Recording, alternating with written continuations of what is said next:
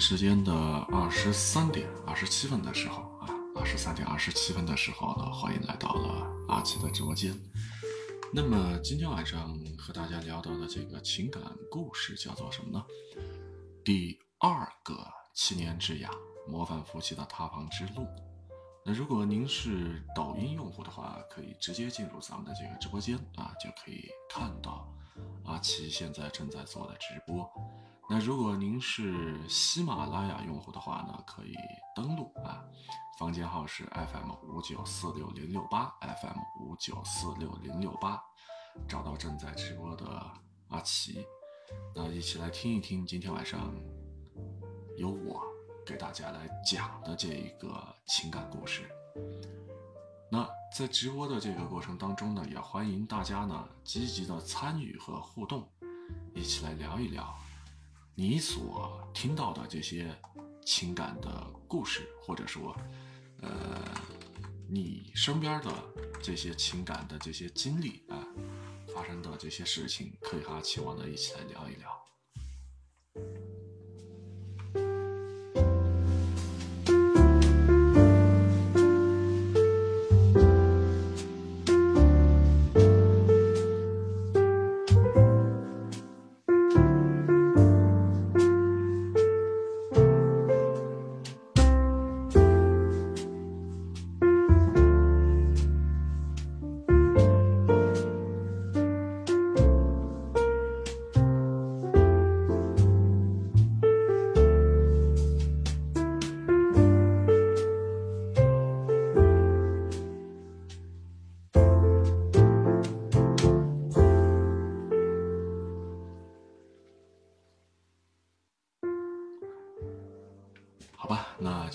今天的这个正题吧，说的是第二个七年之痒，模范夫妻的塌房之路。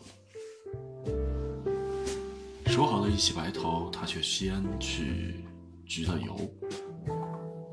中年夫妻的深夜的尴尬，全是靠睡过去来进行缓解的。那这些曾经逗笑许多人的金句呢，是出自于《奇葩说》的辩手傅首尔。那么辩论的时候呢，可以说他是思路清晰、句句刀人，然后幽默风趣啊风趣，呃，以及呢就是什么呢，金句不断。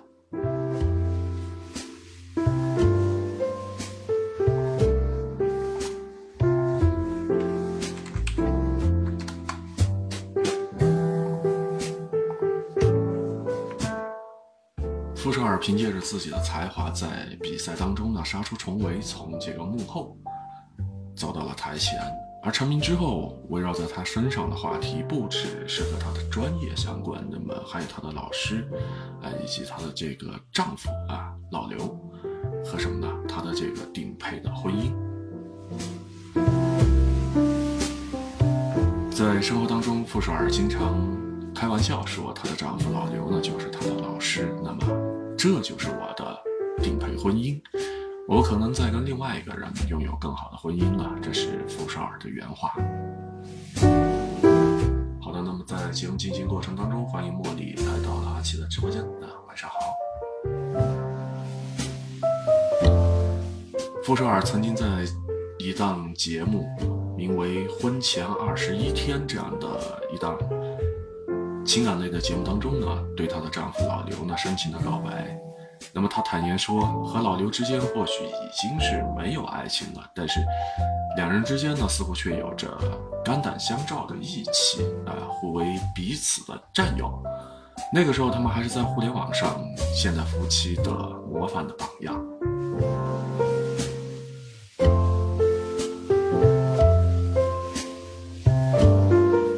转眼三年的时间过去了，那么他们夫妻二人呢，离开了这个夫妻恋综。转身上了离婚综艺的车啊！最新的一季《再见爱人》呢，话题几乎都是傅首尔和老刘贡献的。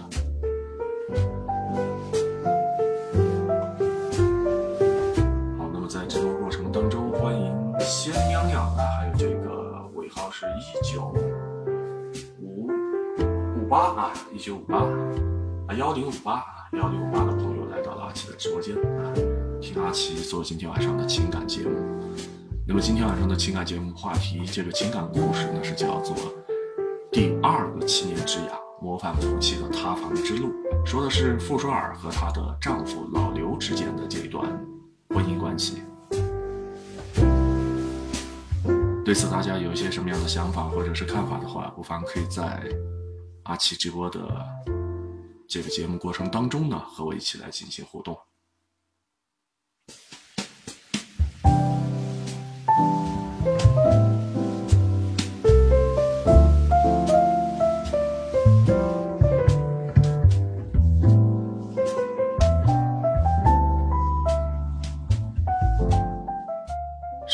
年的婚姻。老刘从傅首尔默默无闻的时候，就一直陪在他的身边，然后全力的支持他去追求梦想。那如今的傅首尔呢，可以说是功成名就了，而她的丈夫老刘呢，却要在这个时候终结这段感情。很多人可能会觉得说，这又是一次流量和金钱作用下的剧本。但是，透过他们的婚姻，你能看到许多中年夫妻的无能为力。不爱就是不爱了，那终点不同，再讲义气的夫妻呢，也很难再继续走下去。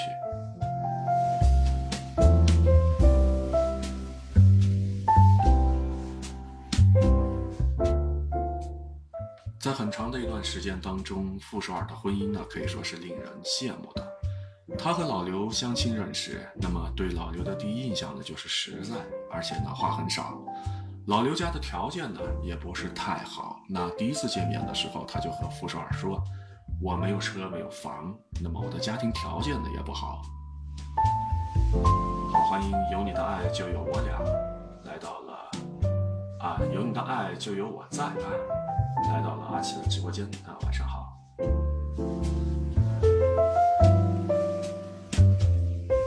我们接着来说傅首尔和她的丈夫老刘之间的这段。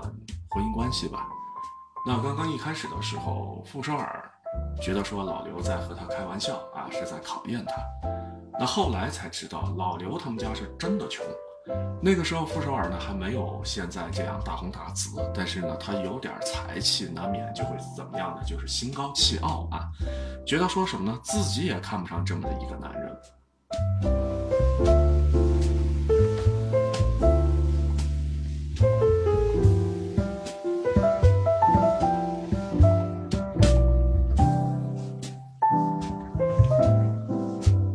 是怎么办呢？傅首尔就想了那么一个办法出来，他决定啊和别的这个约会对象呢一块儿去看电影。结果这事儿传到了老刘的耳朵里边，老刘知道了呢也不阻拦，只是什么呢？准时的赶到了电影院的门口。而这个时候，傅首尔看见了电影院门口的老刘呢，就走上去问他说：“你来这儿干嘛？”老刘没有直接说，然后只是说。啊，我来这儿呢是来等人的，但是说这番话的时候，老刘的眼里边呢满满都是落寞。好的，欢迎希望还有易易易啊来到了阿奇的直播间。那么在喜马拉雅这个房间当中呢，也欢迎有声的燕子儿来到了阿奇的直播间啊，晚上好。今晚跟大家聊到的这个情感故事叫做。第二个七年之痒，模范夫妻的塌房之路，说的是傅首尔和她的丈夫老刘之间的情感故事。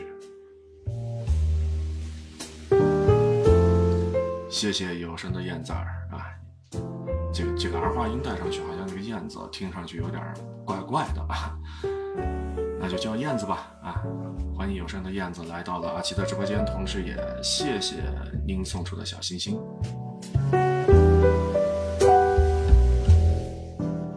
谢谢谢谢啊，感谢希望关注了主阿奇，同时呢成为了粉丝团当中的第五位成员，也同时感谢希望送出的粉丝团的灯牌。那您既然在这边啊，既然已经在啊抖音上关注了主播阿奇，那何不妨在这边动动您发财的小手，再点击一下喜马拉雅啊，也关注一下主播阿奇呢？因为我现在做的这个直播是什么呢？就是抖音和喜马拉雅的同步直播，两个平台啊同时进行。那抖音用户呢，你可以看到我的这个视频，然后喜马拉雅用户呢可以听到我现在直播的声音。儿化音更容易记住。但是有的时候用的不恰当的话，反而会觉得说有点怪啊，就觉得我好专业、好厉害。不不不不不，您客气了啊，真的客气了。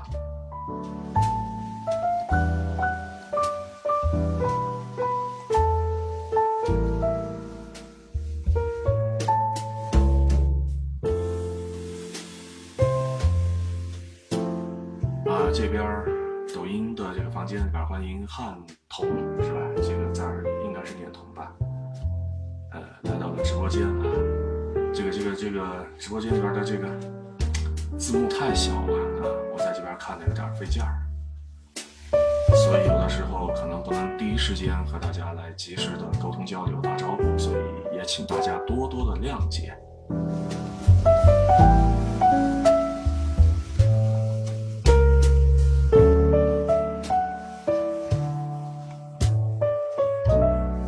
刚刚说到傅首尔和她的丈夫老刘啊，接着来说这个情感故事。傅首尔她的丈和她的丈夫老刘在约着去看电影的时候，准确来说啊，是傅首尔和别的男的啊去看电影，然后呢，当时他们两个在谈恋爱嘛，就是傅首尔和老刘他们俩在谈恋爱嘛。然后这个时候呢，老刘呢知道这事儿之后，也没说不让傅首尔去啊，也没有在这里边就说阻止。但是呢，他却来到了电影院的门口，看到这个傅首尔的时候，他谎称是什么呢？他在那儿等人啊，在那儿等人。但是说这番话的时候呢，老刘的眼里边都是非常，呃，满满的这种落寞和酸楚。而那一刻的是傅首尔呢，啊，那一刻到来的时候，傅首尔他是觉得什么呢？他必须得留下来陪老刘。那于是呢，两个人就这样推进了关系。直到他们二人快要结婚的时候，两个人的经济状况呢还不是很好。这个时候呢，老刘狠了一下心，就和傅首尔说呀：“我爸已经生病了，啊，我也混到快三十岁了，然后的事业也是一般般，钱也没赚到。”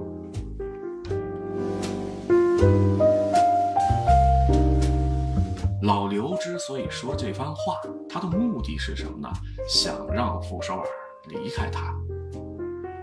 有这样一个理所当然啊离开自己的机会，把自己的家底儿全部都摊牌了，然后你们万万没想到的是什么呢？傅首尔当时说了这样的一句话：“我们靠的是什么呢？靠自己啊，靠自己。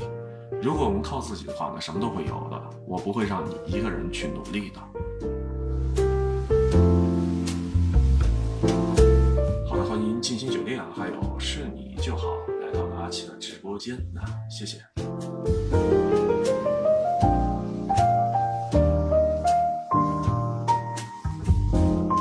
往后的故事可以说他们二人之间还算比较顺利吧。那么傅首尔的脾气呢，相对来说要火爆一些，而这个老刘的性子呢，又是属于那种慢慢吞吞的啊，不善言辞。但是完全不同的性格，非但是没有影响两个人之间的感情，反而是什么呢？达成了一种互补。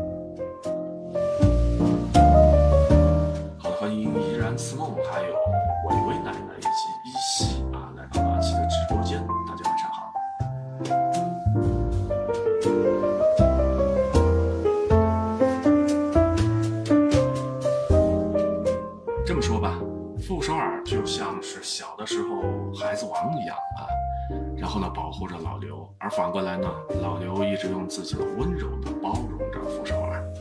傅首尔喜欢方大同的歌，那老刘呢就去学，然后呢到 KTV 里边唱给傅首尔听。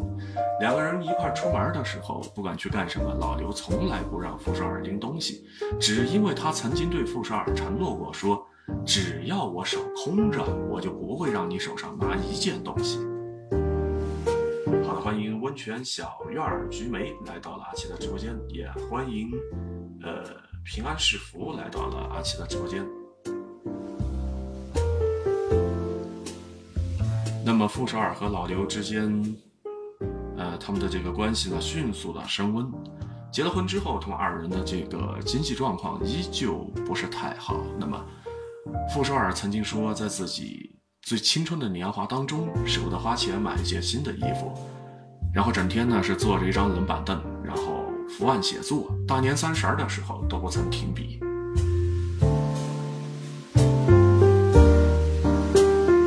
反过来说，傅首尔的丈夫老刘呢，也希望能够为他们这个小家庭创造更好的经济条件。呃，他卖过榴莲，卖过保险，同样呢也被人忽悠骗了不少的钱，但是呢，还是什么都没有做成。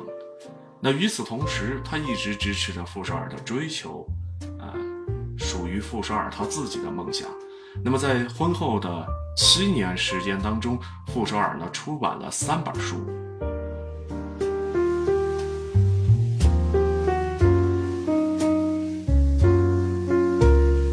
这个背后不只有傅首尔一笔一画的努力，那同时也有老刘的付出。他承包了照顾老人和孩子的重担。那么傅首尔曾经说过：“我儿子的尿布都是什么呢？呃，他的爸爸一直在给他换。”那么在二零一七年的时候，傅首尔因为《奇葩说》呢是一炮走红，夫妻俩呢终于是守得云开见月明了。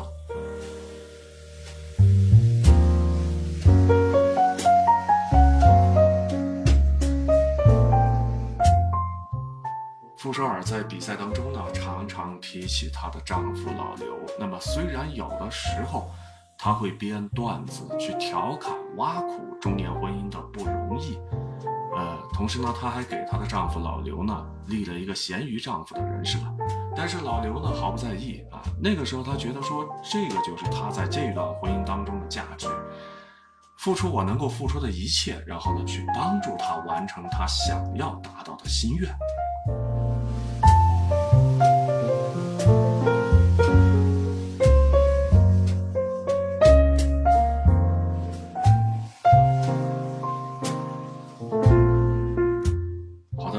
现在时间来到了北京时间的二十三点四十四分啊！感谢大家，也欢迎大家来到阿奇的直播间当中听阿奇讲今天晚上的情感故事。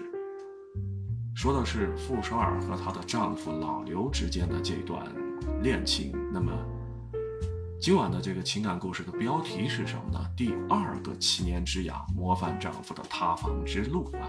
模范丈夫的塌房之路。那如果您是抖音用户的话，可以直接进入咱们的这个直播间啊，可以看到此刻阿奇正在进行的这档直播。那如果您是这个喜马拉雅用户的话呢，不妨可以搜索一下房间号 FM 五九四六零六八 FM 五九四六零六八，找到主播阿奇。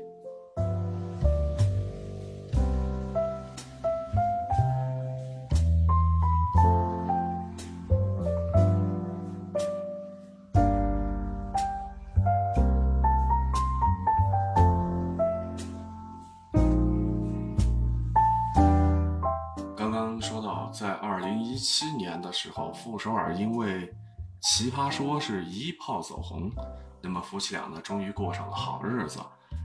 呃，他呢还会在这个节目当中啊，给老刘呢设了一个咸鱼丈夫的人设啊，咸鱼终于翻身了，是吧？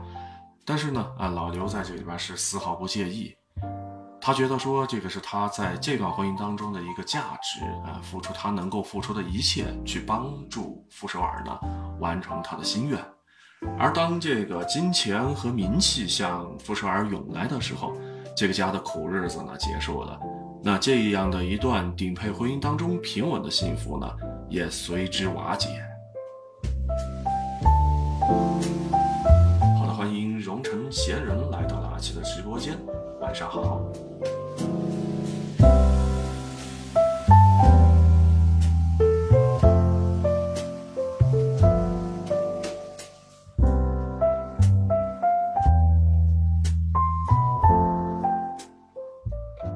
期待的生活是你想要的吗？在婚姻当中，需要比爱更重要。结婚是因为互相需要，没有离婚是因为不停的相互的需要。那这段话呢，正是被大众打上清醒标签的傅首尔说的。一开始的时候，他和老刘的关系呢，确实就像这段话所说的，彼此需要。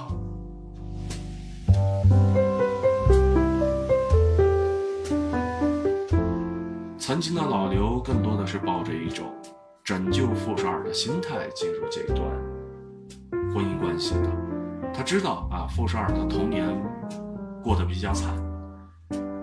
一岁那年呢，傅首尔的父亲呢就狠心的抛弃了傅首尔和他的母亲，因为经济拮据。然后呢，白天呢，傅首尔的母亲在粮店打工，晚上呢，母女俩呢就住在米仓里边。那得知这个母亲要再婚的时候，傅首尔害怕被再次抛弃，哭闹着不让母亲走。母亲就骗他说玩这个捉迷藏。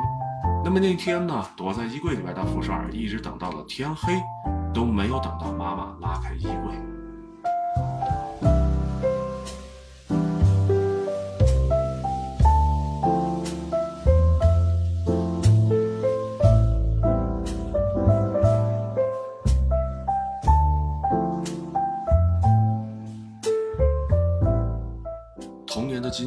就了缺乏安全感，同时呢，防御性又极强啊，出现了这样的一个人，那就是傅首尔。于是呢，她的丈夫老刘呢，便开始用他的耐心和温暖，托举着他的妻子傅首尔。刚刚谈恋爱的时候，他知道傅首尔没有安全感，老刘不管在哪儿呢，都要进行报备，手机没电呢，也要借同事的手机呢，给他发消息。那么傅首尔因为辩论比赛焦虑的时候，老刘告诉他说没关系，大不了就放弃嘛。然后夫妻二人去露营的时候，看到傅首尔因为生不起火而焦急，老刘呢就会主动的安慰他说：“你千万别着急呀。”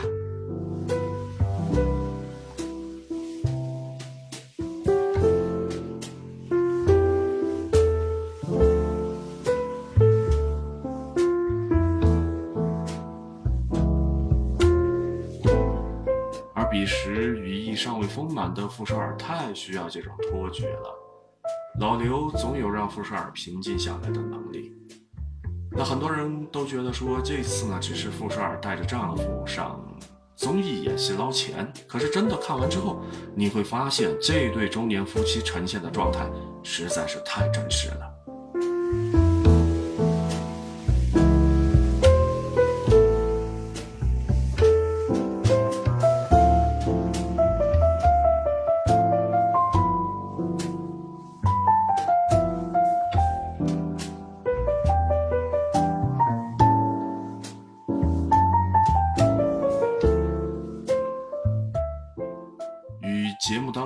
其他两对夫妻相比，那么傅首尔和老刘呢，似乎是毫无问题。但是，正如心理咨询师李松蔚所说的那样，看起来没有问题呢，往往是问题最大。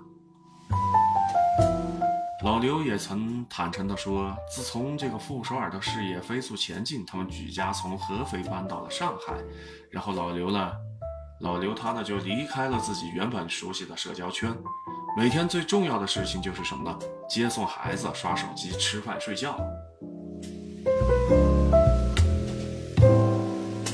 越来越封闭的生活和妻子傅首尔呢形成了鲜明的对比。由于工作的原因呢，傅首尔每天都在拓展自己的圈子，接触全新的事物。那这样的落差感呢，使老刘呢感到了深深的迷茫。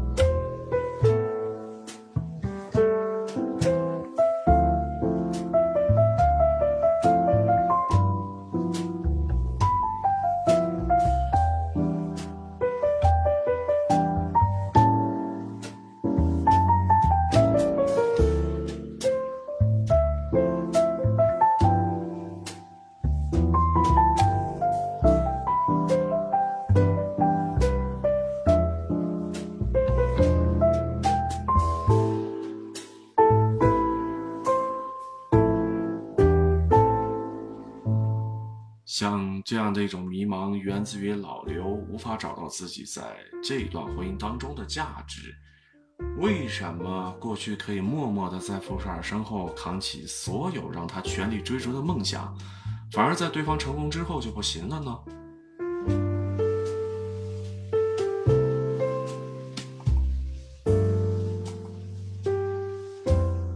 好的，那么现在时间已经来到了北京时间的二十三点五十二分。那在这样的一个时间当中呢，今天晚上阿奇和大家聊到的情感故事叫做《第二个七年之痒模范夫妻的塌房之路》，说的是傅首尔和她的丈夫老刘他们二人的这一段婚姻关系。那我们听到这儿呢，不妨稍作休息吧，为大家送上一首来自于歌手蒋小妮的歌曲《航行》。歌曲过后呢，咱们接着来说今天晚上的情感故事。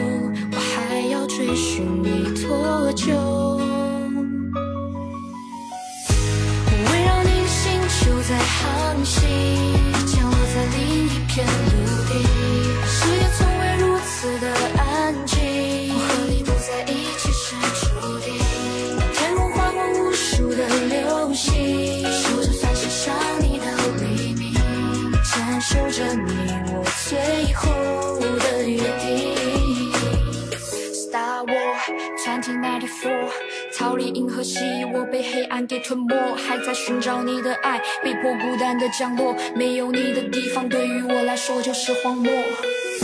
我沿着你的讯号飘荡在世界的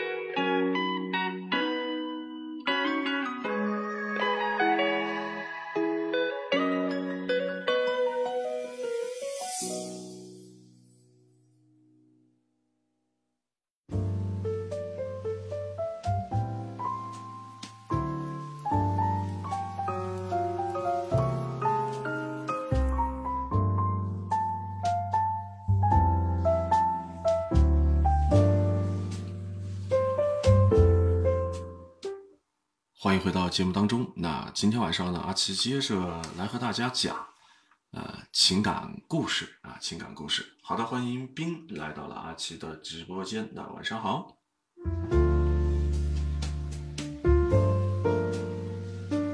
我们接着来聊第二个七年之痒模范夫妻的塌房之路啊，说的是傅首尔和她的丈夫老刘之间的这段婚恋关系。随着孩子的岁数越来越大，那相比小时候不再需要花费全天时间照顾陪伴，妻子的钱越赚越多，丈夫老刘的这个主内价值显得就太过于单薄了。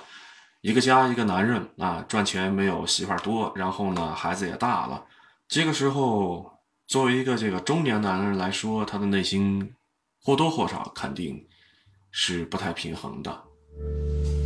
不管怎么样啊，在咱们这个国家传统的这种婚姻观当中，男主外女主内，对吧？男人应该是在外面去打拼，然后，嗯，通过自己的努力赚取很多的这个呃钱财，然后呢养活这个家庭吧。但是你看，富少尔他们家呢刚好相反啊，媳妇儿能干，然后呢老公呢在家里边呢，呃，主这些家务事儿。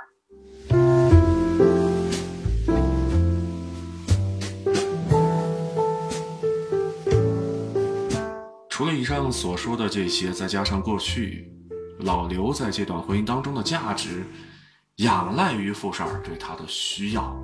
但是如今呢，老刘意识到了越飞越高的傅首尔似乎是已经不再需要自己了。于是老刘的内心世界当中产生了什么呢？深深的危机感。好的，欢迎浅笑微澜来到了阿奇的直播间，晚上好。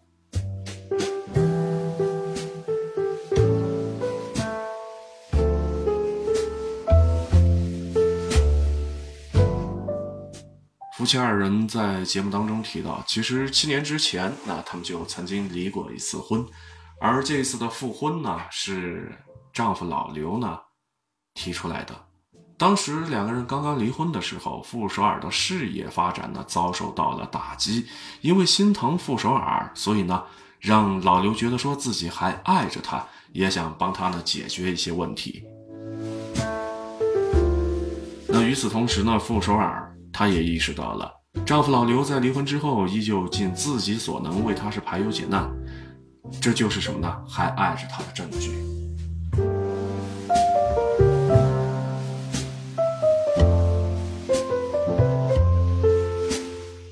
可是啊，说到的这种爱情。在傅首尔事业回到正轨之后，再次的消失了。那只要傅首尔一不需要老刘，这个时候丈夫老刘就会觉得说这段婚姻是难以延续下去了，天都快塌了，该怎么办呢？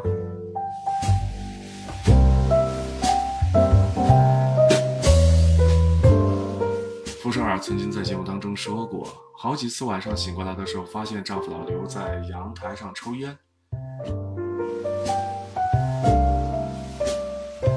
于是呢，脑海当中就出现了这样的一个问题：十几年都过去了，那今天我终于过上了我想要的生活，但是我从来没有问过你，这是你想要的吗？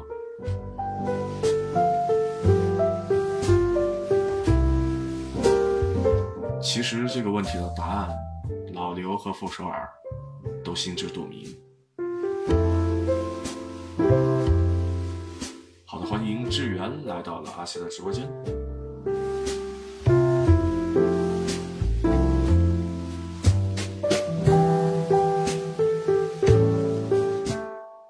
说夫妻二人上了这个离婚的一档综艺类的电视节目，但是他们在节目当中从来没有刻意的指责对方出现了这些问题，而更多的是什么呢？对自我状态的剖析。这两个反复提及已经没有爱的人，却是全把这个全部的谅解和温柔呢都留给了对方。好的，欢迎加诚信加你好加玉啊，来到了阿西的直播间。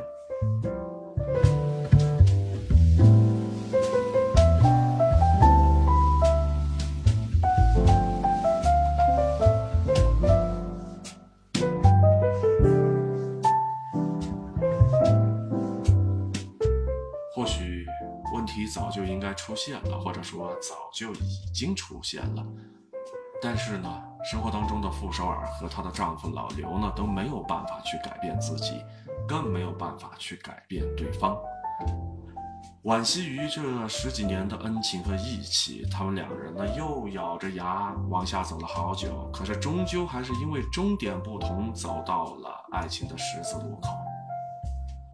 女强男弱的婚姻，难道说就必死无疑吗？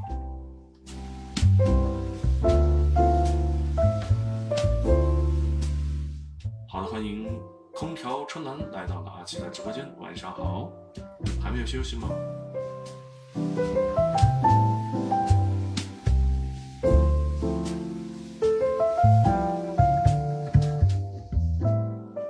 身为丈夫老刘，把离婚的根本原因归咎于什么呢？女强男弱啊，他的媳妇儿、富少儿太强了。可是事实上错的不是这种婚姻的模式。而是什么呢？他和傅首尔各自内心的冲突。啊，才回到家，忙到现在，辛苦了。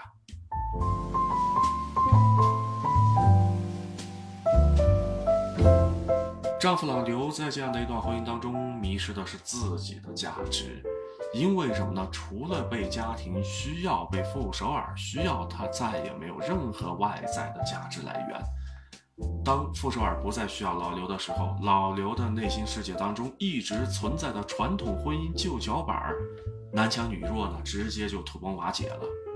作为他来说，他是无法理解的，也是无法承受的。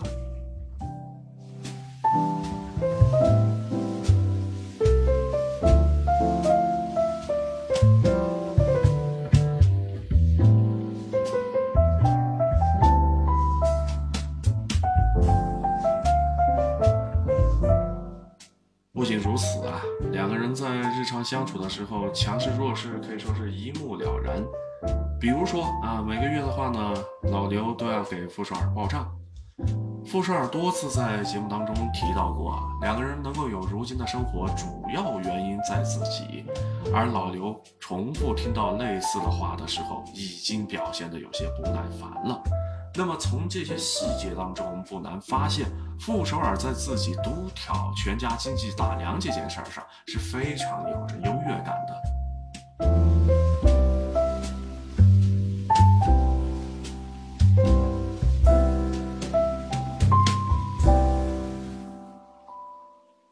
他曾经在节目当中对老刘强调说。你也知道，我们这十一年来，我过得其实并不幸福。但是做女人也应该言出必行，承担责任。女人未必就得依附男人存活，女人对自己的选择也是要什么呢？负责任的。那这一段话的言外之意不言而喻了。你没有让我幸福，但是我认了啊，因为是什么呢？这条路是自己选的。那既然是自己选的路，说难听点，跪着都得把它走完。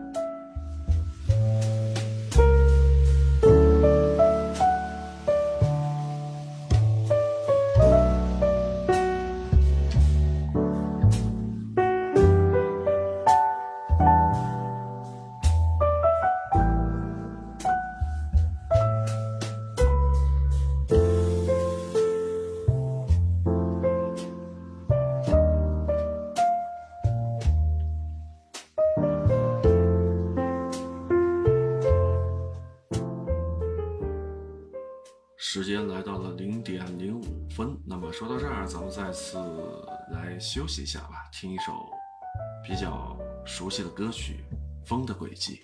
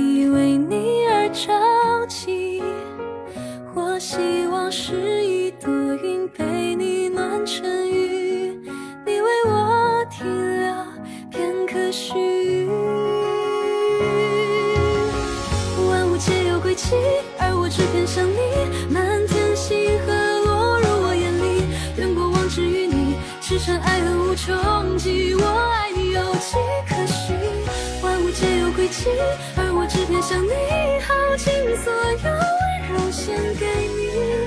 我说你属于四季，风的轨迹就是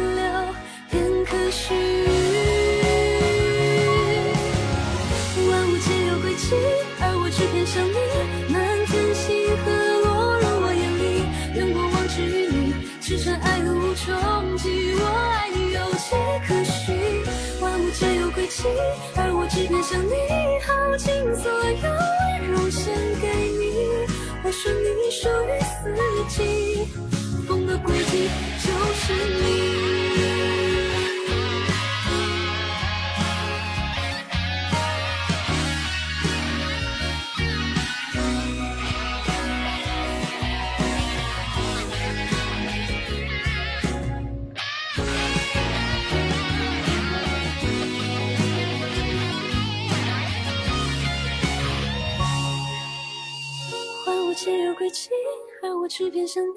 满天星河落入我眼里，愿过往只与你，驰骋爱恨无穷极。我爱你有迹可循，万物皆有轨迹，而我只偏向你。耗尽所有温柔献给你，我说你属于四季，风的轨迹就是你。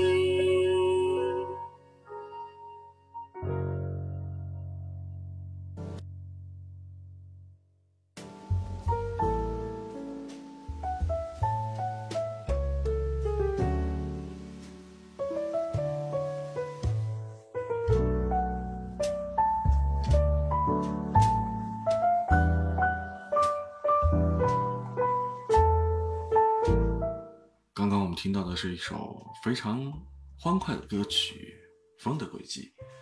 呃，抖音街头啊，欢迎大脸猫这位朋友来到了阿奇的直播间。啊，大姐姐啊，来到了阿奇的直播间，晚上好。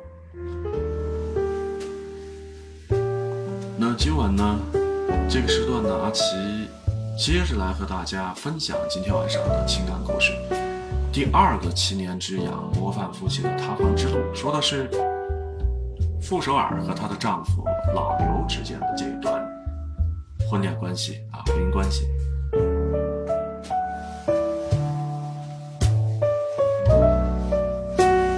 那如果您是抖音用户的话呢，可以直接进入咱们的这个房间啊，就可以看到阿奇现在正在做的直播。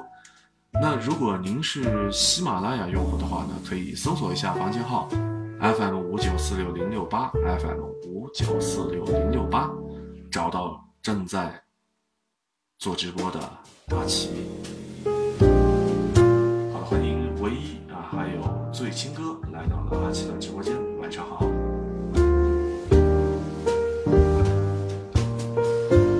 那么在直播的过程当中，也期待着大家能够参与到咱们的这个互动当中来啊！如果你有需要所说的、所表达的，可以在公屏上呢打个一啊，打个一，然后阿奇呢会把这个直播的连线啊，然后呢发过去，和你一起来进行连麦啊，我们一起来聊一聊情感世界当中的这些情感故事。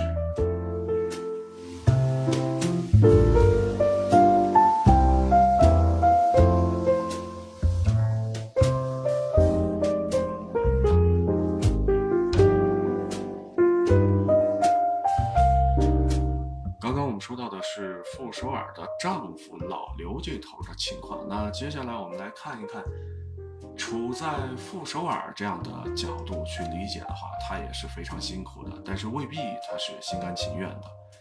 为什么这么说呢？她的内心世界当中也希望丈夫能够帮自己分担，但是奈何对方和自己对生活的期许不同，而站在什么呢？老刘的角度。这段话听上去可以说是比较刺耳了。媳妇儿告诉自己，因为什么呢？当初选择你，那如今承担了痛苦的代价。身为一个丈夫来说，他觉得他是亏欠自己的媳妇儿的，而他自己自认为是在媳妇儿面前是比较自卑的。好，欢迎一身烟味四六零来到了阿奇的直播间。那今天晚上来的比较晚。还没休息吗？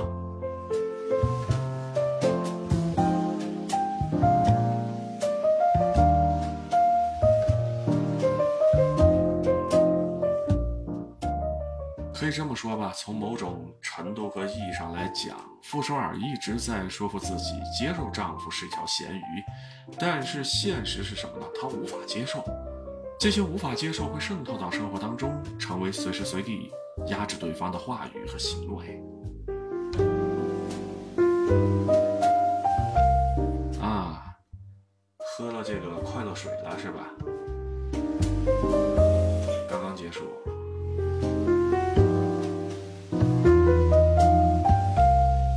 那你现在觉得快乐吗？喝完这个快乐水之后，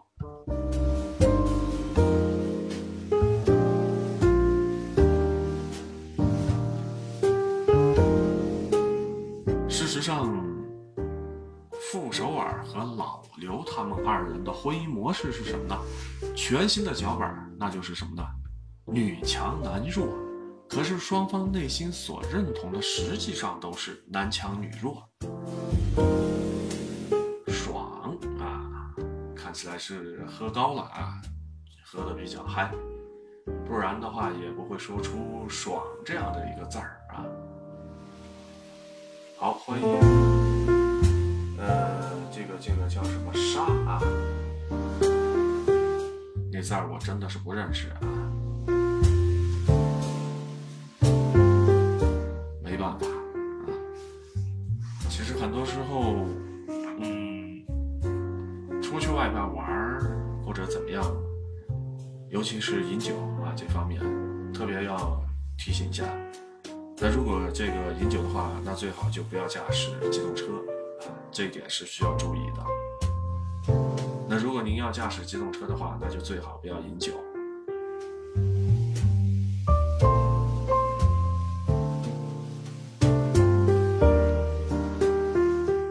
我们再来说一说老刘呢，他是天性使然，对于生活的满足的这种欲望呢，相对来说要低一些。可以说，呃，就像一台电脑一样吧，它的这个内存 啊不是很好啊，或者说内存不是太足，但是呢，架不住有那么一个上进的妻子。傅首尔个性呢又比较要强，可以说是野心勃勃。她的内心当中又期待着丈夫追上自己的脚步，结局是什么呢？两个人都非常的拧巴别扭啊，非常拧巴别扭。所以很多人就会用戚薇和李承铉、蔡少芬和张晋啊这样女强男弱的婚姻，去和傅首尔啊这对夫妇呢来做一个类比。其实这样做的话呢，我觉得说并不是太合适。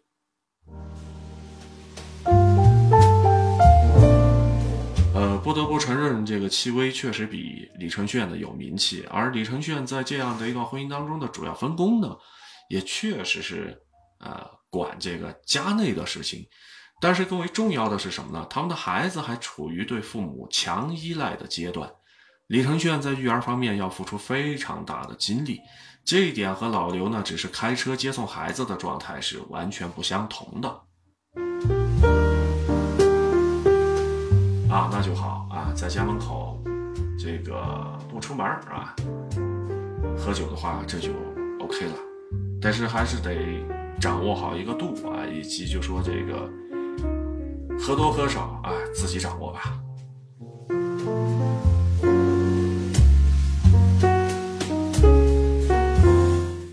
李承铉在《披荆斩棘的哥哥》当中啊，《披荆斩棘的哥哥》当中呢，也曾经袒露自己作为家庭主夫的迷茫和抑郁。但是经过调整之后，他扭转了心态。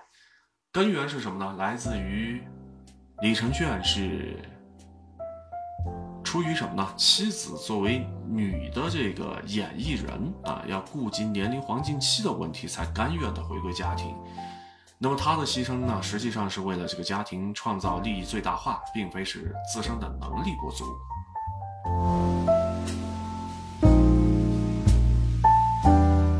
那关于这一点呢，从 P 哥上就能够看出来，李承铉呈现的《天上飞》舞台呢，直接点爆了热搜，唱歌、跳舞、编曲、舞台设计，他是样样拿得出手。那么业务能力和状态与婚前相比呢，甚至可以说还更胜一筹。而蔡少芬和张晋呢，更是如此，已经拿下了金像奖、华鼎奖。呃，获奖得主张晋啊，可以说是实力不必多说了。可是对于老刘来说，婚后十四年，他没有找到自己的爱好，更没有发展自己的事业，甚至是完全无业这样的一个状态。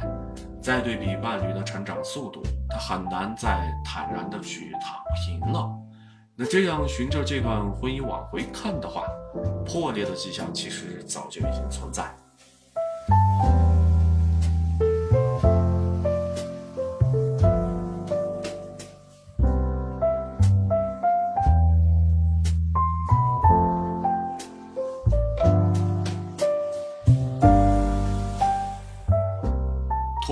观的角度，放在傅首尔个人身上，那长久以来，他对伴侣有一份深刻的误解。他认为什么呢？这是他的顶配的婚姻。他以为说老刘躺的是很坦然，可是实际上，老刘回避矛盾，一退再退，制造出这样的一些假象。大概是什么呢？傅首尔和老刘也在心里边无数次的自我啊安慰自我。或者说自我说服自我吧，接受这样的婚姻和伴侣，可是最终呢却又失败了。他们在一块儿呢，还是有说有笑，可以给对方夹菜、披衣服，但是却再也没有办法走进彼此的内心世界当中。就像是什么呢？黄执中所说到的那样，他们都觉得说分开对彼此都比较好，可是感性上呢，却是无法接受。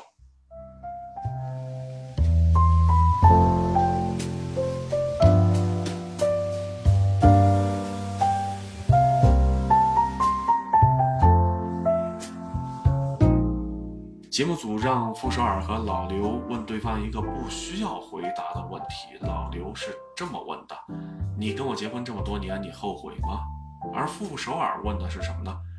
你想要的调整和改变，为什么不可以在婚内实现呢？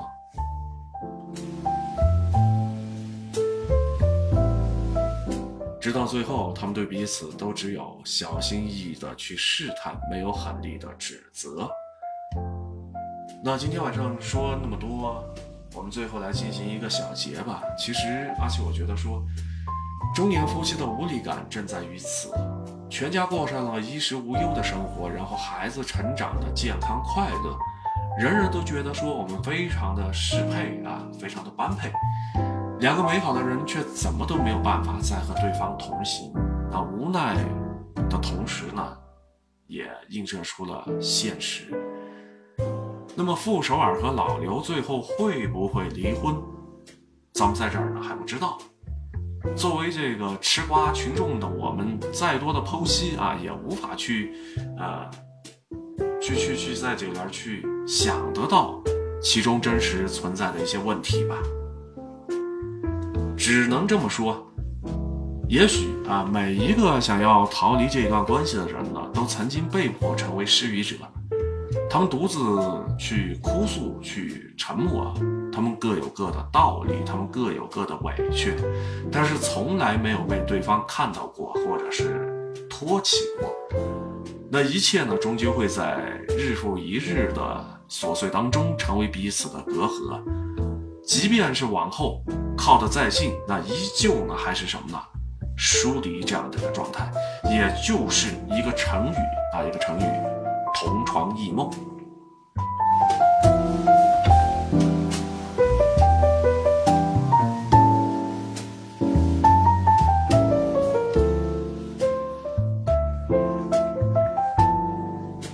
好的，欢迎安心家的小柏，还有同乡市乌镇这个岩上化妆品店啊，以及哈酱来到了阿奇的直播间啊，晚上好。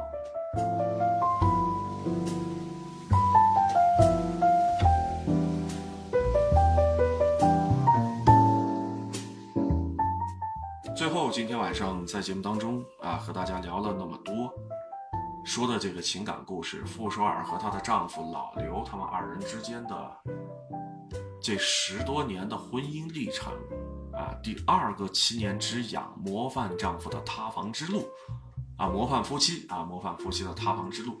那说了这么多之后，今天晚上的一个金句啊，希望大家拿出小本儿把它记下来。这也是刚刚我在直播的过程当中脑子里边所想到的一个句子。呃在这儿呢，和大家一一块来分享吧，啊，一块来分享吧。说的是什么呢？如果你认为说必须通过分开才能够自我成全，那就和那个陪伴自己走过人生大半旅程的人，好好的告别吧。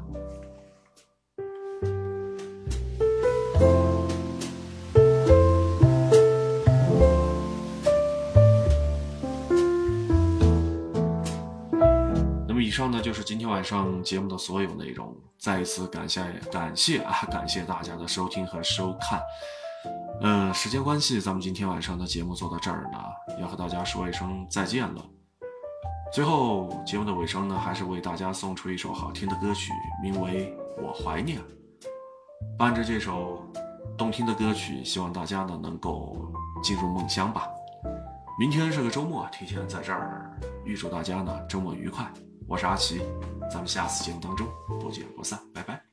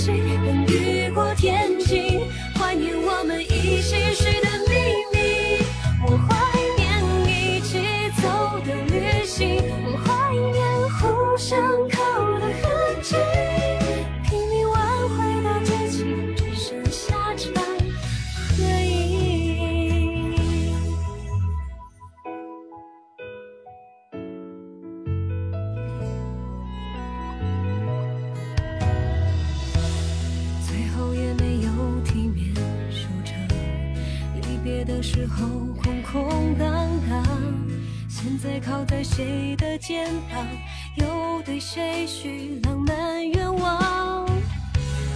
我想我还会想你。